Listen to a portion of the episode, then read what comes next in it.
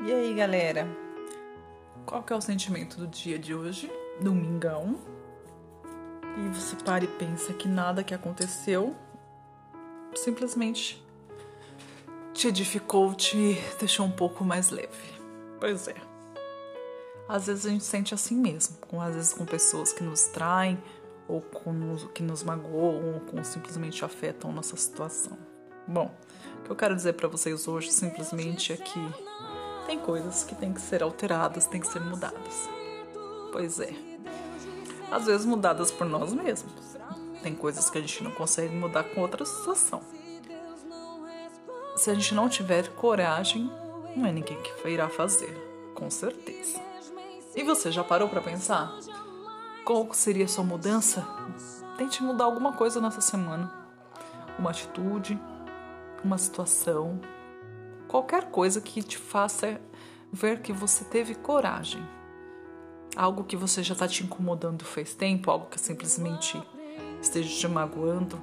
Corte como se estivesse cortando uma árvore, uma raiz, uma raiz que simplesmente só está te fazendo mal. Esse é o, senti o sentimento do dia. Vamos cortar o que nos faz mal, tirar o que nos destrói, jogar fora no lixo o que nos incomoda esse é o sentimento de hoje. Transformar-nos por dentro e por fora.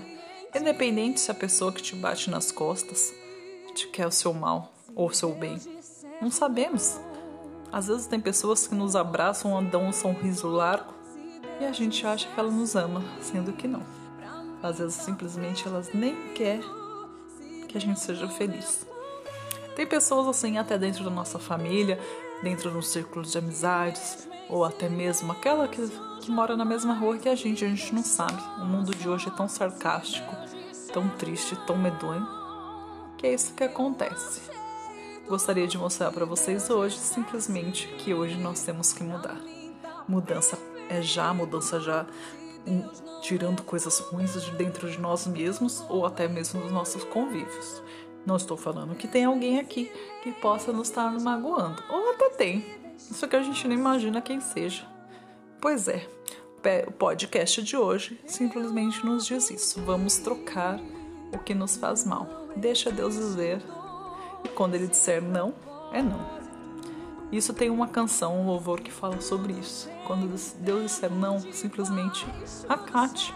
Às vezes o não de Deus é muito mais valioso do que simplesmente a nossa birra querendo aquilo que às vezes nos faz mal. O nome de Deus simplesmente é uma prevenção para que nós sejamos felizes. Pois é, desejo para você uma boa noite e fique pensando nisso. Tchau, tchau.